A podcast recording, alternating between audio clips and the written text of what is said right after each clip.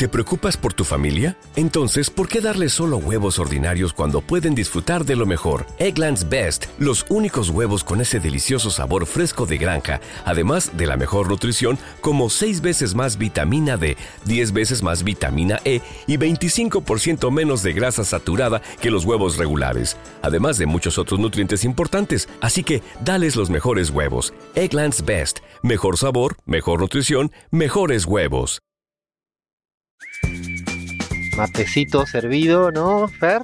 Hoy sí, estamos aquí tomando mate en este Buenos Aires que todavía no sale, no sale de la de esta primavera falsa. Estamos en otoño, pero pareciera que estamos en primavera y se agradece, sobre todo yo que venía del invierno español y no quería más invierno, así que con mate así, no sé, yo creo que ya ni lea nos hace falta porque nada, preparamos el mate nosotros mismos, así que, bueno, yo no, yo en el fondo tengo que decir que no. Aquí el que prepara el mate de verdad eh, ya un día explicaremos hacia afuera, ¿no? Este, este mundo del mate, porque si uno mueve mucho la bombilla, la caga y todas esas cosas que ya cometí esos errores al inicio de mis venidas por, por la Argentina. A ver, todo listo, equipo listo para hacer el repaso a los medios que nos permite un poco hacer casi análisis geopolítica en desarrollo, ¿no? En movimiento. Vamos con las redes y enredos y si tienes por ahí a mano, Crismar, eh, todas las redes que están en torno a la pizarra, recuérdale a, a la gente que nos escucha por dónde puede escribirnos e interactuar con nosotros, porfis. Claro que sí, Alfredo, en redes sociales, anoten, porque estamos en Twitter como La Pizarra OK, La Pizarra OK, en Instagram, Facebook y Telegram como Radio La Pizarra, lo mismo en el correo, pero se le coloca al final, pues arroba gmail.com. En las plataformas de podcast estamos en SoundCloud, iTunes, Spotify, Evox, Radio Cut y La Colina Tobar, como diríamos en Venezuela, es decir, estamos en todos lados, así que eh, ya saben, no se escapan de nosotros. No se escapan y además tenemos a, a nuestra Cintia, que vale por mil, pendiente a, cada una de las redes, que las atiende absolutamente a todas. Cualquier sugerencia e insulto o comentario positivo, pues son eh, bienvenidos. y Cintia está ahí, está ahí al pie del, cañón y siempre, la verdad que, atendemos, atendemos a, todo y vamos además creciendo a una velocidad muy linda y no se pierdan los vídeos ridículos que hacemos en Instagram porque están buenísimos. Yo, yo me da miedo cada vez que grabo. Dile, dile. hay que confesar, Alfredo, Alfredo nos obliga, ¿eh? No es culpa de, la gata Egma en este caso. No, esta vez quien nos obliga eh, por indirecta es la jefa de redes. O sea, yo lo que hago, que no me molesta, es utilizar el látigo. Y, ya que estamos a puesto de confesiones, ¿saben ustedes quién es quién se hace rogar y manda el vídeo siempre in extremis a última hora? A ver, ¿lo dejamos en una apuesta? Pues, tenemos cuatro personas que hacemos vídeos. Está aquí quien habla, Está Leandro, está Pablo, eh, Pablo está Abraham y está Crismar. Fer todavía no le hemos pedido un vídeo, ni quiere, me dice, ni nadie más. Bueno, hagamos apuesta. ¿Adivinan quién es el último o la última persona que manda el vídeo? Bueno, hasta aquí lo dejo. Dale, arrancamos con redes y enredos, Crismar. Así es, Alfredo. Bueno, mira, eh, hay mucho material. Vamos a empezar con Alejandro Solalinde, el padre Alejandro Solalinde.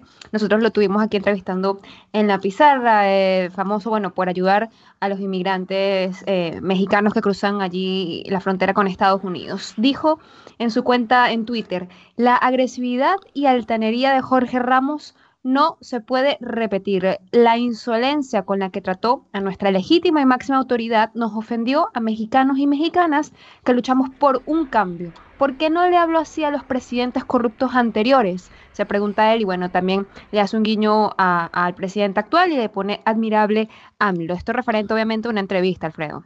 Recomendamos eh, mucho ¿no? que sigan al padre Solalinde, es un cura fantástico y utiliza las redes sociales, el Twitter mejor imposible. De hecho, como decía Crismar, le tuvimos una entrevista linda que está de hecho en la web y en la aplicación.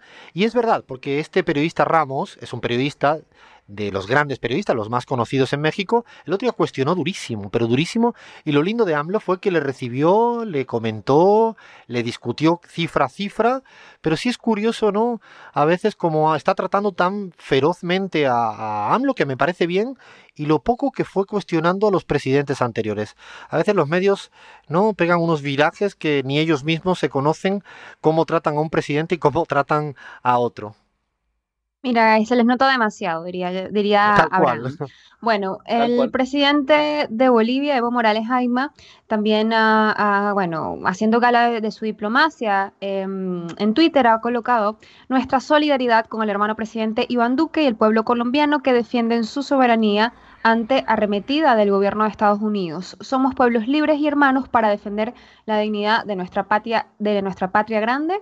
Eh, vivimos tiempos de integración y no de dominación.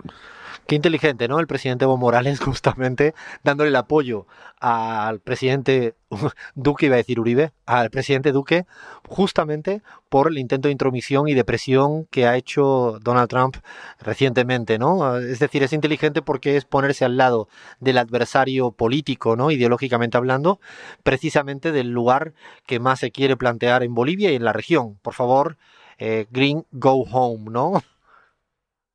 Gringo Go Home. Y bueno, también apoyando obviamente lo que él ha dicho de último, que es el, la integración regional, ¿no? Así que sí, bravo para el presidente boliviano. Bueno, otro que no es presidente, pero está siendo, quiere ser candidato a la silla presidencial, claro que en Uruguay es Juan Sartori, no es tan famoso en redes sociales, pero bueno, tiene su cuenta en Twitter y ya está eh, pues tratando obviamente de, tener popularidad en, la, en el mundo 2.0 y ha colocado lo siguiente, Alfredo. Miremos juntos hacia adelante, hoy tenemos más razones que nunca para estar felices. Ya estamos empezando a construir un Uruguay de mayores oportunidades para todos. El compromiso de cada uno de nosotros es, es, clave para lograrlo. Y ahí pone cuento contigo, siendo bastante directo allí con sus seguidores. Atento, atento gente, ¿no? Esto que comenta Chris Mar es importante. Es un personaje por ahora menos conocido afuera del Uruguay, no sé si en la Argentina, por la proximidad eh, se conoce, quizás la región se conoce menos. Es un millonario, lo digo tal cual, dueño de un club de fútbol, para variar, otro más, casado con la hija de un magnate ruso y que además vivió casi nada de su vida en el Uruguay. Recién llega, recién se candidatea eh, como presidenciable, acaba de empezar con una, empezar hace unos meses, con mucha plata en los medios de comunicación en las redes y se está resituando, ¿no? Reubicando en el mapa electoral eh, uruguayo en este intento que tiene la, derecha uruguaya de ver cómo de desbancar ¿no? al, Frente Amplio y Sartori, con otros más, hay un militar que también ha aparecido con fuerza, Manini, más allá de los de siempre, la calle Pou y el expresidente Sanguinetti. O sea, todo este, eh, esta mezcolanza es curiosa porque la derecha no sabe quién encontrar para tumbar al que parece que va a ser el próximo presidente del Uruguay, Daniel Martínez, alcalde actual de Montevideo por el Frente Amplio, pero estemos atentos, estemos muy atentos al manejo de las redes, ¿no, eh, Crismar, de este personaje que es un hombre con plata, joven, ¿no? Y, que, y que va a lo grande.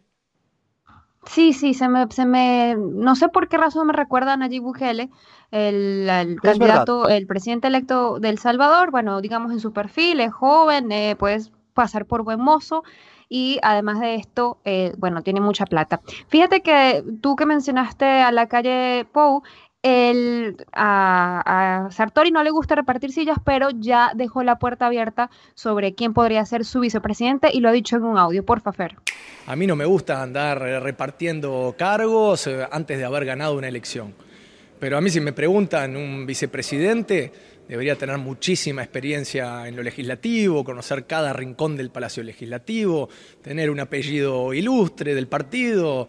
Quizás Luis Lacalle Pou sería un excelente vicepresidente. Es la invitación del aspirante, el recién llegado, que todavía las encuestas le dan la última, la semana esta pasada es del 17% y a la calle Pou le dan el 30%. Es decir, el aspirante, el que va por detrás, ya le está diciendo al viejo, la calle Pou, no es tan viejo, pero es el de la política uruguaya tradicional, ya fue candidato presidencial en las, en las, anteriores elecciones, le está diciendo, sí, tú vente conmigo, pero tú de, vicepresidente y yo voy de uno. Así que estemos muy atentos, eh, la pizarra lo vamos a estar y también el equipo de redes, ¿no, Crismar? Vamos a estar monitoreando a ver qué, qué se va lanzando el señor Sartori, porque es un nuevo millonario del fútbol, que viene además con un origen medio ruso, a la política uruguaya. Cualquier cosa ya puede pasar por, con esta, ¿no? esta combinación. Sí, sí, cualquier cosa podría pasar, así que efectivamente vamos a estar detrás de sus redes sociales, tanto su cuenta, que todavía no es oficial en los términos de, Twitter, ¿no? ¿no? está certificada, eh, verificada, pero eh, pues ya hace bastante movimiento, así que estamos allí, vamos a estar atentos y seguramente va a de qué hablar este hombre. Vámonos, vámonos para el Se te nota demasiado, que no salimos del, repaso a la política latinoamericana, ahora desde los titulares estos serios e imparciales, pero esto hazlo tú mejor que te sale, que te sale perfecto a ti, Abraham. Así es, compa, vamos a revisar entonces los titulares de la prensa libre e independiente de nuestra región, de América Latina, y empezamos con Brasil. Revisábamos la semana anterior los titulares que dejó Bolsonaro, ¿no? Eh, cuando habló del nazismo, que según él fue de izquierdas. Bueno, ahora Jair vuelve a ser noticia, el diario.es titula, abro comillas, Bolsonaro afirma que Brasil vota en la ONU guiado por versículo de la Biblia. ¿Qué tal? Madre mía, está que se sale, ¿eh? Bolsonaro está que se sale. Lo único eh, gracioso de todo esto, Abraham Crismar, compas, es que eh, están en una encrucijada eh, Jair Bolsonaro con su Brasil y con este lenguaje tan bíblico, porque si bien quiere estar cerca de Israel, ya lo ha dicho, tiene una dificultad porque los grupos económicos exportadores de carne dependen de los países árabes. Por lo tanto, ahora ya ha dicho que va a hacer una visita eh, en breve a los países árabes a ver si le vende toda la carne que hasta ahora venían vendiendo los exportadores, los grandes exportadores eh, cárnicos brasileros. Y además, en el otro lado, ese íntimo amigo de Trump, ¿no? Ya lo ha dicho también por activa y por pasiva, fue a visitar la Casa Blanca, sigue haciendo guiño tras guiño, sin embargo, el principal socio comercial de Brasil es China. O sea, que Bolsonaro a ver si se aclara, ¿no? sí. Bueno, Diario El Correo titula el 14 de abril, compas, esto no es chiste, atención, sobre todo a la gata Engman le quiero dedicar este titular. Embajador de Ecuador supone que el gato fue usado como espía. La razón titula también con una pregunta. ¿Por qué acusa Ecuador de espía al gato de Julian Assange? Sí, compas, se refieren estos medios al gato James, la mascota de Julian Assange, que según declaraciones del embajador ecuatoriano en Londres, Jaime Marchán, en una entrevista que concedió al Daily Mail, podría haber sido entrenado para labores de espionaje del portal Wikileaks. ¿Esto es real, compas? Sus opiniones. Eh, pregunta que tengo y se la voy a hacer a Fer, sé que no va a hablar, pero se la tengo que hacer. ¿La gata Emma es espía o no? Es espía. O sea, lo que tenemos, así me dice asintiendo, pero así definitivamente, ¿es espía? No, no, no, habla, habla, habla de lejos. Ah, es espía de Lenin Moreno mandado a la pizarra. O sea, no tenemos escapatoria, compas. Yo tenía que tener mucho cuidado con esto. No imaginaba lo de la gata Emma. A ver, alguna vez algún rasguño me intentó hacer cuando iba a la casa de, de Fer, pero, pero señor, eh, señor Lenin Moreno, ¿qué le está pasando a usted? O sea, yo creía que el problema suyo verdaderamente era físico, pero no mental. O sea, me da verdadera pavor lo que está pasando con este tipo de historias. Y, remato, eh, o complemento, mejor dicho, ¿no? Lo que planteas con un reciente titular que me llega del equipo mío de trabajo de CELAG y dice ahora, eh, es de ahora, en el tiempo, creo que es el tiempo de Colombia, dice, si Correa regresa al Ecuador, va a la cárcel, que es donde debe estar.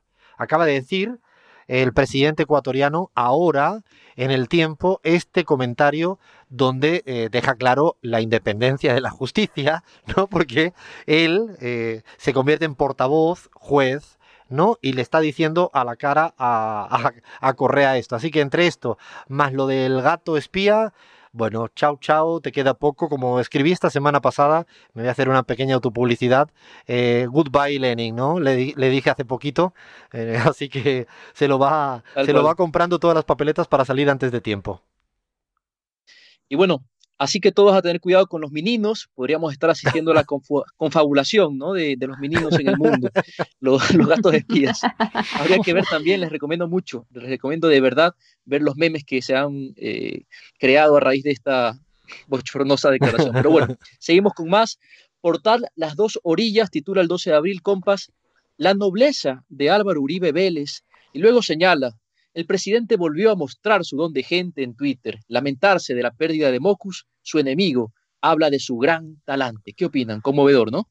Esto es la definición mejor del oxímoron, dos palabras que no pueden ir juntos porque son incompatibles. Ha dicho nobleza y Uribe, ¿te han puesto? Bueno, está. Mira, yo casi lloro, de verdad, me conmovieron, casi, casi, pero no. Sí, no hemos puesto así, no da, no da, se les nota demasiado, ciertamente. A ver, ¿algún otro último titular antes de arrancar con, con un poquito de la Argentina?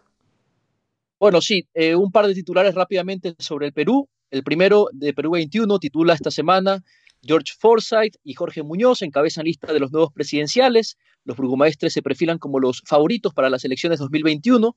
Recordemos que Muñoz es el alcalde de Lima, Forsyth de la Victoria. Bueno, empiezan ya a posicionar a estos outsiders de los que ya hemos venido hablando, particularmente del segundo. Y el de prensa latina, Compas, 17 de abril, eh, el titular fue así. Murió suicida expresidente Alan García en Perú. Mm, esto es uno de los temas de la semana, ¿no? Inesperadamente, ¿no? El, miércoles a la mañana eh, apareció esta noticia que al principio nadie daba eh, fe a que estaba ocurriendo realmente y sí, ahora habrá que, ver qué hay detrás de todo esto. Es una situación que lo que más allá de la, de la propia muerte, ¿no? Lo que verdaderamente creo que hay que sacar encima de la mesa es que había el nivel de, de, corrupción, ¿no? de podredumbre de la, de la política peruana está llegando a, a niveles muy insospechables, ¿no? Porque realmente son muchos los expresidentes vinculados a Odebrecht, la, judicialización de la política está ahí, hay un presidente no electo como es Vizcarra, eh, creo que estamos en un punto donde si ahora le sumamos esta noticia de Alan García, eh, con lo que pasó con Fujimori, eh, veremos a ver qué sucede más pronto que tarde, más allá de que las elecciones creo que son el 2021, pero creo que todo se va precipitando a una, a una situación ya destituyente, que luego veremos si eso se traduce en un proceso más amplio donde se un poco se haga más saludable la democracia eh, peruana, ¿no? Porque vienen noticias que dan vértigo en Perú. Sí, dígame la de, bueno, ese mismo día, también el mismo miércoles, eh, trascendía la noticia de, Pedro Pablo Kuczynski, que habría sido ingresado a la unidad de cuidados intensivos, eh, bueno, en la prisión preventiva que tenía por el presunto delito de lavados de activos. O sea que, que de verdad que ha sido una semana eh, bastante dura, ¿no? Para, para, Latinoamérica, en el sentido de que, bueno, estas noticias no, no, son positivas desde ese punto de vista, pero además lo que refleja, por ejemplo, Rafael Correa en su Twitter, que dice que si Alan García fue perseguido injustamente, pues su, su suicidio en realidad es un asesinato. Así que, bueno, palabras más, palabras menos, eso es lo que estamos asistiendo en América Latina. Sí, estamos hablando también de la hija de la propia expresidenta de la Argentina, ¿no? Que está en Cuba resolviendo un problema de salud. Bueno, además perseguida, que no le dejan volver porque le amenazan prácticamente con volverla a, intentar incluso meterla presa sin haber ningún tipo de sentencia, ¿no? El otro día, creo que lo dijimos la semana pasada, eh, hablando con Gabriela Rivadeneira, que me la encontré aquí en Buenos Aires, la expresidenta de la Asamblea del Ecuador, en un momento le preguntaba, ¿qué tal está Jorge Glass? ¿no? hay que recordar que es el vicepresidente electo en el Ecuador, y que está metido en la cárcel, ¿no? Eh, y me decía, ¿no? Que está padeciendo, lo que está sufriendo, porque ya lleva mucho tiempo. Y luego me decía, no, pero es que estaba en Argentina, venía de ver a Milagro Sala, que había estado en la cárcel, y se iba a ver a, a que está en la cárcel. Es decir, y por no hablar de Lula, lo cual cuando ya empezamos a tener esta situación tan desagradable, eh, a mí me da un poco de vértigo porque estamos dejando una secuela no, no democrática en la región y creo que los únicos que están felices deben ser los Estados Unidos de América, o mejor dicho, el gobierno actual de los Estados Unidos eh, de América. Así que repaso a, los medios y a las redes, que venía, como ya habréis eh, sentido, bien cargada de noticias esta semanita de Semana Santa, que vaya, vaya con la Semana Santa. Y ahora le vamos a dedicar un espacio especial a comentar, ¿no? A revisar eh, también la semana trágica macrista de Cambiemos que sufre el pueblo argentino y que ahora aparecen con unas medidas eh, no sé, medio desesperadas. Y vamos a llamar a, Pablo Guaren, economista eh, argentino, para que nos ayude a comprender, va a ser difícil, si esto va a solucionar todos los problemas de la economía argentina o no. Así que vamos a hacer una llamada al compañero eh, Pablo Guaren y vamos a, también ver si los medios de comunicación y las redes eh, han saltado a, comentar algo de, ese Macri haciendo su videíto y luego dejando que los ministros pongan la cara ante esas, esos anuncios económicos de un poco yo lo resumo en os hemos jodido mucho, ahora os vamos a dejar de joder durante unos meses y luego si ganamos os seguiremos jodiendo. Vamos a llamar primero a Pablo para, para ver qué tal. Estamos en la pizarra. Estamos con Alfredo Serrano Mancilla en AM750. Lo logramos. Está ahí, creo que al otro lado del Skype está Pablo Guaren. ¿Cómo estás, compañero? ¿Cómo va todo? Bien, muy bien acá, los escucho a la perfección.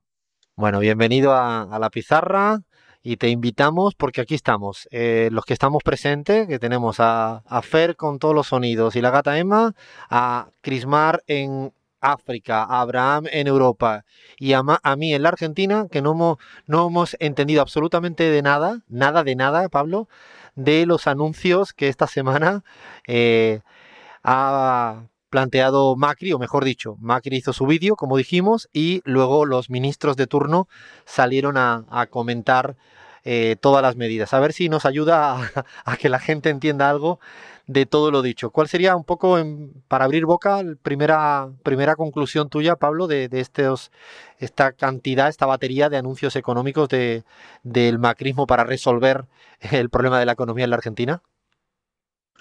Bueno, a ver, a priori es normal que uno no entienda qué es lo que está anunciando el macrismo, porque lo que anunció es algo que va bastante en contra de lo que es el ideario que ha pregonado el macrismo durante estos años y lo que le ha criticado muy fuerte al gobierno anterior, que es las políticas intervencionistas. Acá el gobierno dispuso un conjunto de políticas justamente intervencionistas para tratar de morigerar un poco lo que es eh, el deterioro de la calidad de vida que hay en Argentina, la caída del consumo, la caída de los ingresos, la caída del empleo que se registra en Argentina desde el año pasado. Eh, la caída es muy fuerte eh, y en ese sentido el gobierno dispuso un conjunto de medidas que tienen que ver con congelamiento de precios. Por ejemplo, se congelan 60 productos básicos de acá a seis meses. Se congelan algunas tarifas eh, se dan ciertos descuentos para sectores vulnerables en las compras en supermercados y en medicamentos, es decir, un conjunto de medidas que apuntan fundamentalmente a recomponer un poco los ingresos. Y algo que es eh, importante de, marcar es el, claro contenido electoral que tiene esto, porque la gran mayoría de las medidas se cortan en octubre. Los congelamientos de precios, por ejemplo, son por seis meses. Eh, y algunas otras políticas, las que más duran, duran hasta diciembre. ¿no? Eh, también una, política importante para agregar es eh, los créditos subsidiados, también otra cosa que tiene que ver con cierta intervención ¿no? en la economía. En materia cambiaria, entiendo que este intento de seguir estabilizando el, estabilizando el tipo de cambio es únicamente esperando que lleguen más dólares del FMI y que en algún momento se liquiden las ventas de los exportadores, ¿no? Bueno, a ver, eso es muy importante, digamos, el gobierno parece haber aprendido, eh, ya ha dejado de repetir que las subas del dólar no son relevantes, parece haber aprendido que las subas del dólar son fundamentales eh, para explicar la inflación en Argentina. La inflación, eh, para que lo tengamos presente, el último dato de inflación de marzo en Argentina fue 54% interanual, cuando un año atrás había sido 25%. ¿Qué pasó en el medio? Estamos hablando, perdona, Pablo, Estamos hablando de, un valor promedio que si miráramos, por ejemplo, los alimentos, me imagino que ese valor es mucho mayor del promedio, ¿no? Bueno, en alimentos, por ejemplo, la inflación interanual está en 64%. Sí, los alimentos son de los bienes que más han subido, los alimentos y las tarifas de los servicios públicos. Y en buena medida, esa, esa inflación se explica por lo que pasó con el dólar. Hace un año el dólar estaba en 20 pesos por dólar, hoy está arriba de 40 pesos por dólar. 42, 43, 44 ha llegado. Y el gobierno, tomando, bueno, nota de eso, ahora está en una política que vuelve a contradecir lo que muchas veces dijeron o lo que muchas veces anunciaron, que era nosotros con nosotros el tipo de cambio es flexible, ahora está entre bandas. Bueno, ahora lo que hizo el gobierno fue dar señales más claras de que va a tratar de estabilizar el tipo de cambio. La primera es, el gobierno había dispuesto una banda cambiaria. Dijo, a partir de determinado valor, el Banco Central interviene, pero puede subir libremente hasta ese valor. Ese valor era, eh, es ahora 51 pesos y todos los meses se actualiza. Bueno, la primera medida que han anunciado fue que la banda no se va a actualizar. O sea, el techo de la banda, el techo a partir del cual el Banco Central va a intervenir para mantener el valor de la divisa, van a ser los 51 pesos. O sea, perdona, Pablo, también en el medio hay otro tipo de intervenciones. Eh, perdona, pero se está vendiendo al, futuro. Perdona, te quería decir que vuelven al tipo de cambio sistema de tipo de cambio fijo, ¿no? Donde no van a meter más dólares para estabilizar el tipo de cambio porque chocaría en la banda de arriba. Bueno, a ver, técnicamente eh, ellos dejarían que el dólar suba libremente hasta los 51 pesos. Más Eso sería lo que está planteado hoy. Pero la verdad que es dudoso que eso sea así. Lo más probable es que intervengan antes, como ya lo vinieron haciendo las semanas pasadas. Por ejemplo, vendiendo dólar futuro, la, la herramienta que ellos mismos habían judicializado porque el kirchnerismo la había usado. Ahora ellos la usan para eh, frenar subas en el tipo de cambio. A veces, como el Banco Central está limitado para vender dólares, el que lo hace es el Banco Nación, ¿sí? otro banco público sale a vender los dólares, a satisfacer la demanda de dólares del mercado. O sea, la intención parece ser estabilizar el precio del dólar lo máximo que se pueda para de esa manera empezar a desacelerar la inflación. Y que con esa desaceleración de la inflación, bueno, algunas de estas medidas de, reactivación que dispusieron tengan algún éxito. Ah, perdona, Pablo, ah, o sea, claro, ellos confían que con la estabilidad del tipo de cambio eh, logras controlar la, inflación con un supuesto congelamiento de, de precio de bienes esenciales, una suerte de remake de los precios cuidados pero ahora concentradísimo, ¿no? En algún, en algún, que ya lo han hecho, ¿no? O sea, digo, tampoco es ninguna novedad porque intermitentemente lo han, le han hecho guiños, ¿no? En este tiempo, cuando estaban desesperados, de vez en cuando lanzaban el rescate, no del FMI, sino se iban al otro rescate, van, van de rescate en rescate dando tumbos porque iban a, a intentar a jalar algo de los precios cuidados y ahora lo vuelven a traer. Llama la atención, como tú bien planteas, Pablo, de que solo sean medidas transitorias, pero curiosamente tienen fecha de caducidad, que entiendo que son la primera vuelta de las elecciones, y estoy convencido que si hay segunda vuelta, pues claro, se, pospondrá hasta, diciembre. Ahí te, bueno, antes de, antes de, hacerte una pregunta, quisiera que, nos ayuden eh, Abraham y Crismar, que han, que han dicho los medios de comunicación, nuestro habitual repaso que hacemos en redes y enredos y en el Se Te Nota demasiado, de estas medidas anunciadas del gobierno de la Argentina. A ver, Crismar, ¿qué dicen, qué dicen las redes? Mándame un par de, un par de píldoras de estas que hayas sacado por ahí. Hola Pablo, ¿qué tal? Bueno, sí, em, bueno, una de las cosas que, que las redes sociales les gusta hacer mucho es refrescar la memoria, ¿no? Por ejemplo, sobre, sobre Macri, hay un tuit con un sonido de una entrevista que fue realizado por eh, Diario Telam del 20 de marzo del 2016, en el que él dice en el que la inflación se produce por culpa de un gobierno que administra mal, que gasta más de lo que tiene y entonces tiene que sacar la maquinita de hacer dinero. Así que bueno, por allí ya eh, habría muchísimas reacciones porque bueno, la gente en ese refrescamiento de memoria pues se acuerda, ¿no? Pero por ejemplo, Axel Kisilov, el ex ah, ministro de Economía argentino, también mm, refrescaba la memoria sobre en cuán porcentaje han subido los precios de los alimentos. Decía, desde que gobiernan Macri y Vidal, los precios subieron 200%, los alimentos 190%, eh, el salario mínimo apenas 113% y las jubilaciones 142%. Ahora, de cara a la campaña electoral, la gobernadora y los aliados radicales reclaman medidas como un congelamiento de precios, que es, bueno, básicamente lo que ha querido hacer Macri y equipo eh, con estas medidas. Un segundo, eh, eh Crisma, respecto a ese tweet que, puso Axel Kisilov, ¿no? A veces eh, le pregunto, le, lanzo la pregunta a Pablo, eh, hay una sensación de que la ortodoxia económica, ¿no? en este caso encabezado por el gobierno de, Macri y la Argentina, creen que, es posible parar los precios con una suerte de switch on, switch off, ¿no? Como cuando uno va a la casa y le, le prende o a través de un software, ¿no? ¿no? ¿No piensas que estas medidas otra vez creen que la inercia inflacionista tiene componentes que van más allá de las estrictamente variables nominales, que no digo que no tengan importancia, sino que tienen otros componentes? Sí, a ver, eh, de hecho el gobierno ha aplicado un plan monetario muy estricto, donde hoy la base monetaria no se está expandiendo, la maquinita estaría apagada. Y no va. Eh, y está, y está yendo todo el plan, acordado con el FMI, va a la reducción del déficit fiscal. Y la inflación se ha duplicado. Eh, por eso es lo que digo, el, gobierno ahora parece estar actuando de una manera más eh, realista, si se quiere, que es esto, bueno, ¿cómo vamos a reducir la inflación? Y no funciona, lo de apagar la maquinita no funciona, evidentemente, reducir el déficit no funciona. ¿Qué están haciendo entonces? Bueno, tratando de mantener estable el precio del dólar y congelando precios, eh, que es exactamente lo que siempre criticaron, pero es lo que, eh, como ellos ya pudieron aprender, pareciera, es lo que ha dado resultado en los últimos años. Y de hecho ellos en 2017 han hecho cosas parecidas a lo que están haciendo ahora. En 2017 ellos también atrasaron el tipo de cambio, también eh, trataron de, de, morigerar, por ejemplo, los aumentos de las tarifas, hicieron algunas de las políticas de este estilo y les dio resultado, porque efectivamente en octubre de 2017 ellos llegaron con la mejor percepción económica de la sociedad. La sociedad nunca tuvo mejor percepción de la economía que en octubre de 2017, cuando el gobierno había aplicado algunas políticas de las que está tratando de aplicar ahora.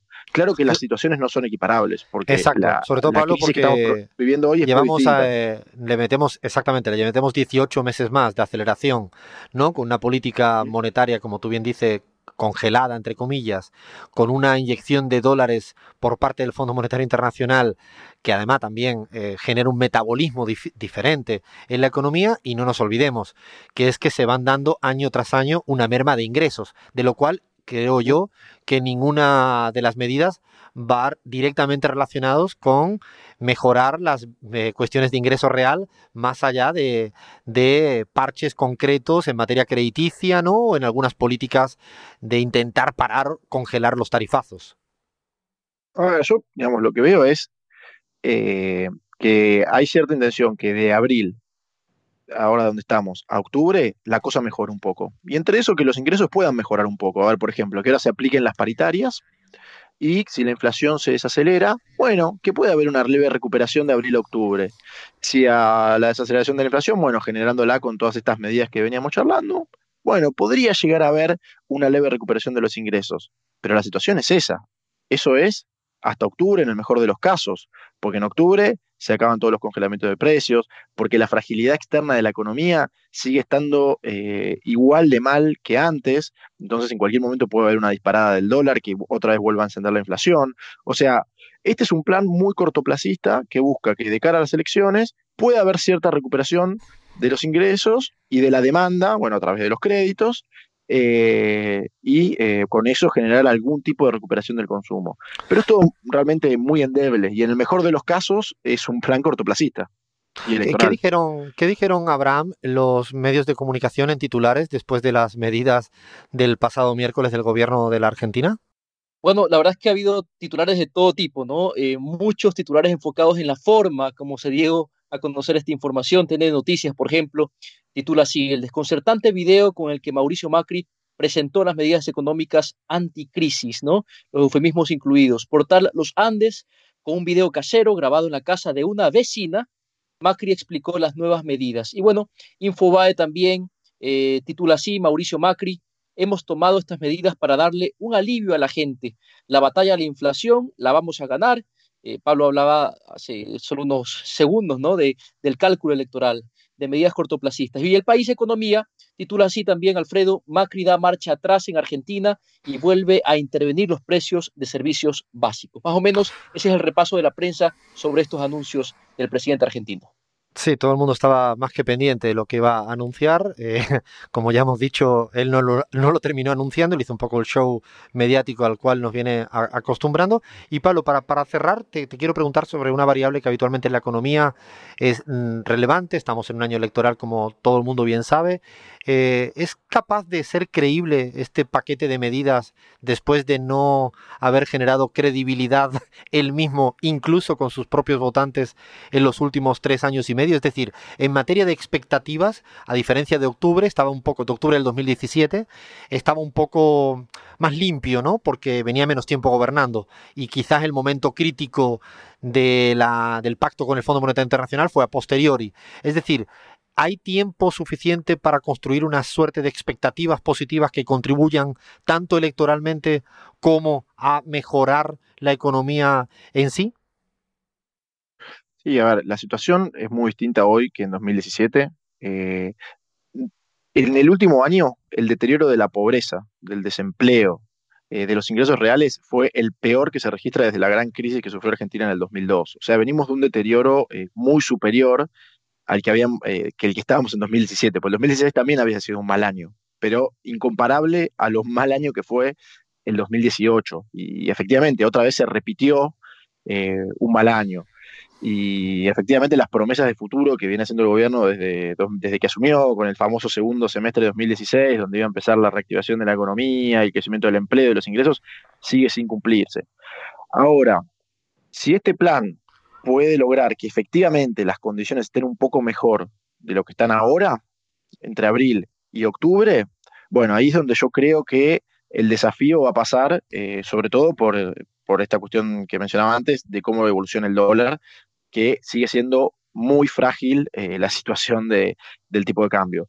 Si el dólar se mantiene estable, bueno, puede ser que con estas medidas haya cierta desaceleración de la inflación y, recuperación del ingreso, de la demanda, del consumo y, un poquito de la producción. Ahora, Si eso nos va a permitir volver a los niveles anteriores a la crisis, en términos de consumo, de ingresos, no, de ninguna manera. Digo, los ingresos reales cayeron en un año 17%. El consumo está cayendo a tasas entre el 10 y el 15%. O sea, es, eh, yo diría que es imposible que en octubre de 2019 estemos en los niveles que estábamos eh, en 2000, antes de la crisis. Pero podría llegar a haber una leve recuperación y creo que eso es eh, a lo que apuesta el gobierno y tratar de dentro de eso dirimir con política, donde ellos, bueno, han sido siempre astutos.